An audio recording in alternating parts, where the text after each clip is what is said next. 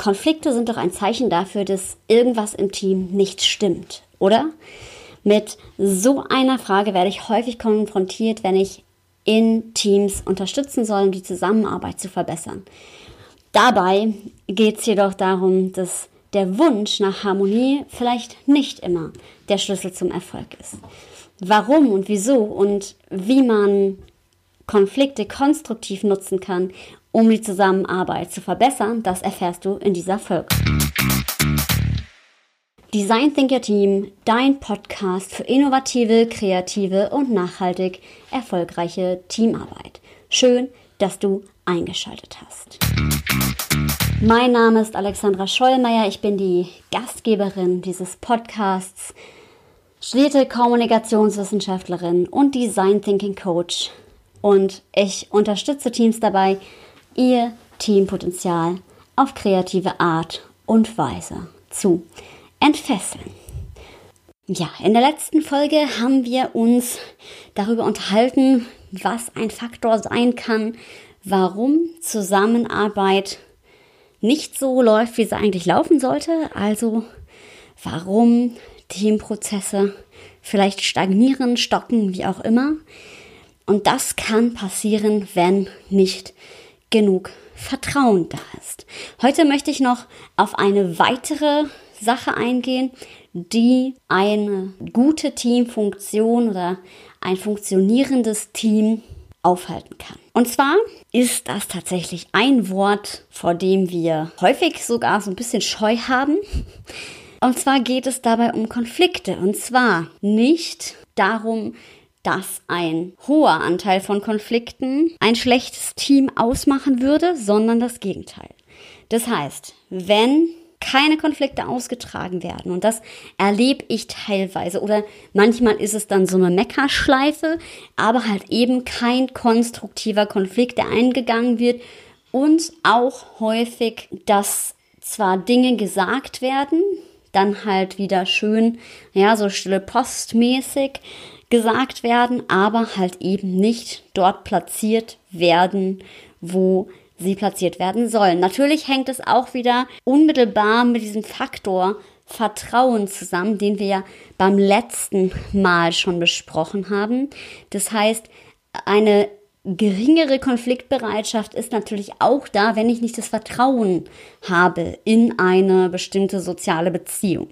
Ob das jetzt, wie wir letztes Mal auch verglichen haben, privat ist oder halt eben auch im Arbeitsumfeld. Das heißt, wenn ich nicht das Vertrauen habe, dass alles so gut ist, wie es ist, beziehungsweise ich mich in diesem Team fallen lassen kann, dann hat das eben auch eine Auswirkung auf mein Verhalten. Dann traue ich mich halt auch nicht zu sagen, was mir nicht passt unter Umständen.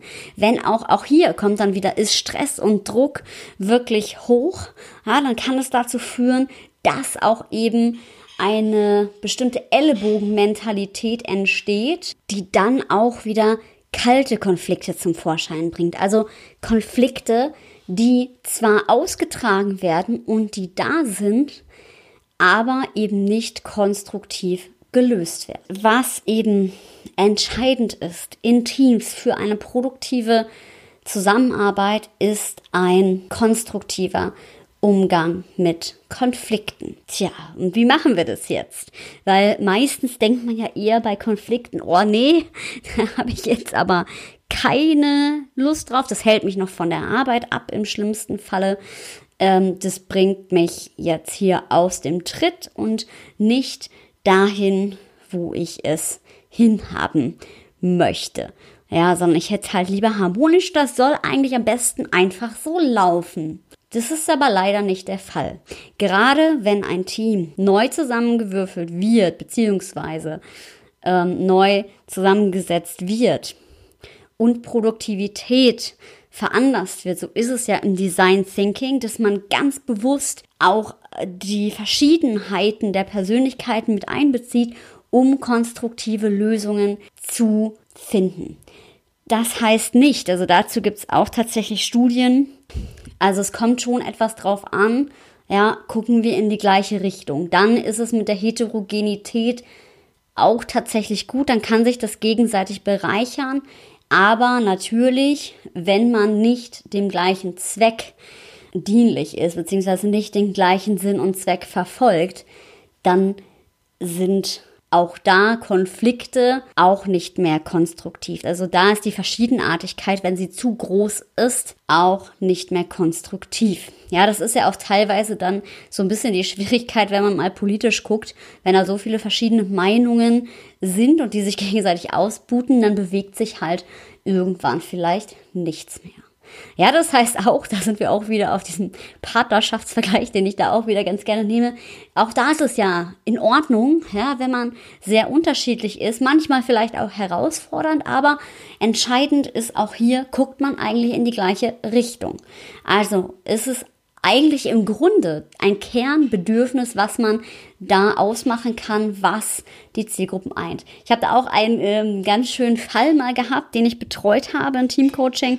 Ja, da gab es dann allerdings einen Konflikt, aber da wurde der auch nicht wirklich, ja, konstruktiv wirklich geäußert und angesprochen. Das haben wir dann quasi erst in ähm, unserer gemeinsamen Zusammenarbeit gemacht. Da war es so, dass lustigerweise eigentlich beide, also Führungskraft und ihr Team, das Gleiche wollten. Und das ist ja ganz häufig in Konflikten so. Eigentlich will man das Gleiche, aber auf unterschiedliche Art und Weise. In dieser Story war es so, ähm, die Führungskraft wollte eigentlich das Gleiche wie ihr Team. Also das Team wollte selbstständiger arbeiten und die Führungskraft wollte eben auch, dass das Team selbstständiger agiert. Die Herausforderung bestand hier tatsächlich darin, dass die Führungskraft ja so ein bisschen die Idee hatte, dass das Team so selbstständig arbeiten soll, wie sie sich das vorstellt.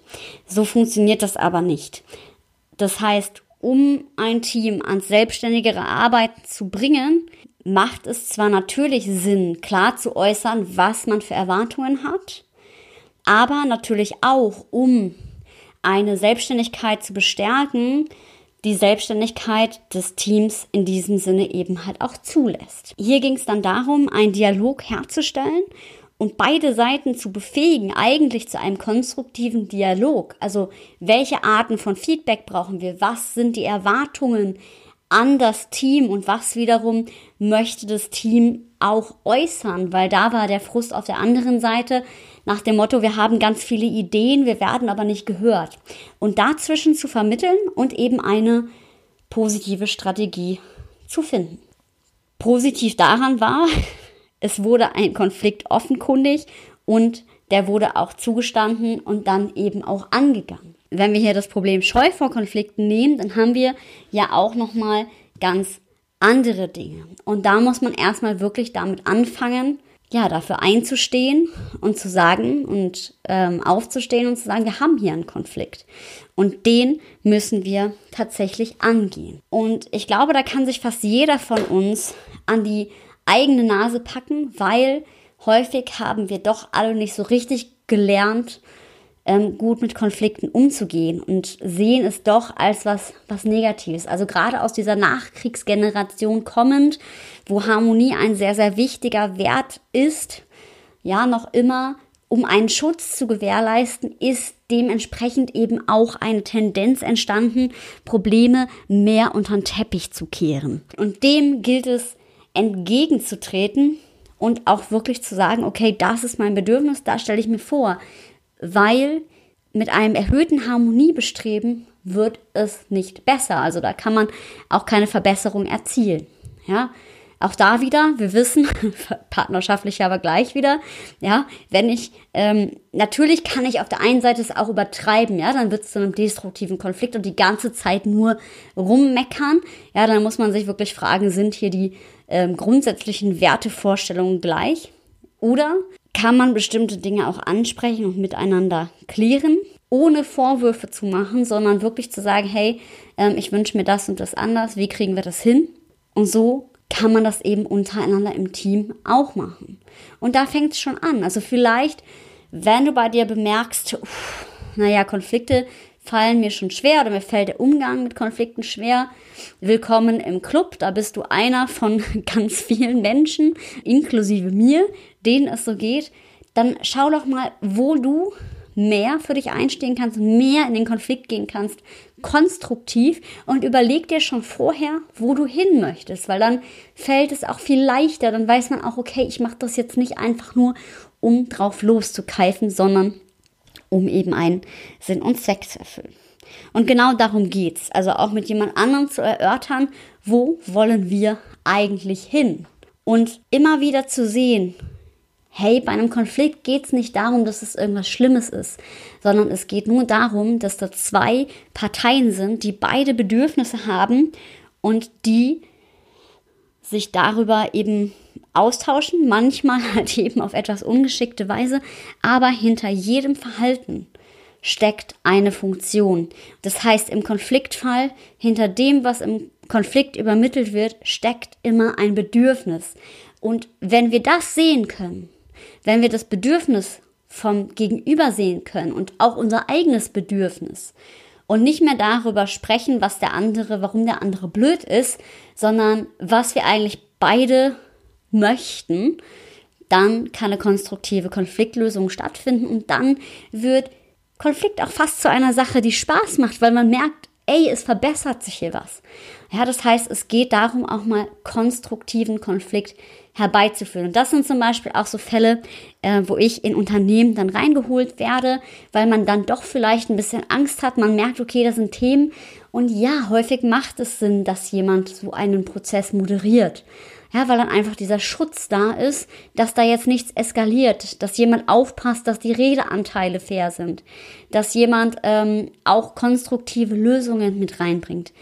Und was du dazu beitragen kannst, ist einfach zu gucken, wenn du merkst, du gehst in einem äh, Konflikt in die Problemorientierung, dann versuch das erstmal zu begreifen und guck doch mal, wo geht's in Richtung Lösung. Ja, und guck mal, was könnte die Lösung sein. Und da ist schon ein großer, großer Teil dann mit getan. Ja, das heißt, ich wünsche dir auch da tatsächlich Mut zum Ausprobieren, weil ich glaube, darum geht's. Da sind wir wieder beim Thema Mut und auch wieder beim Thema Testen. Ich glaube, vieles ist natürlich. Man kann sich Dinge anlesen und aneignen. Ein bisschen theoretisches Futter hast du jetzt bekommen, aber jetzt geht's halt darum, dass du auch ins Ausprobieren kommst. Ich freue mich, wenn du deine Erfahrungswerte mit mir teilen möchtest oder du noch weitere Fragen an mich hast, äh, Themen, Vorschläge hast für diesen Podcast, dann kontaktiere mich gerne. Meine Kontaktdaten findest du wie immer in den Show Notes. Ich bedanke mich und sag bis zur nächsten Folge. Sei mutig und hab wilde Ideen.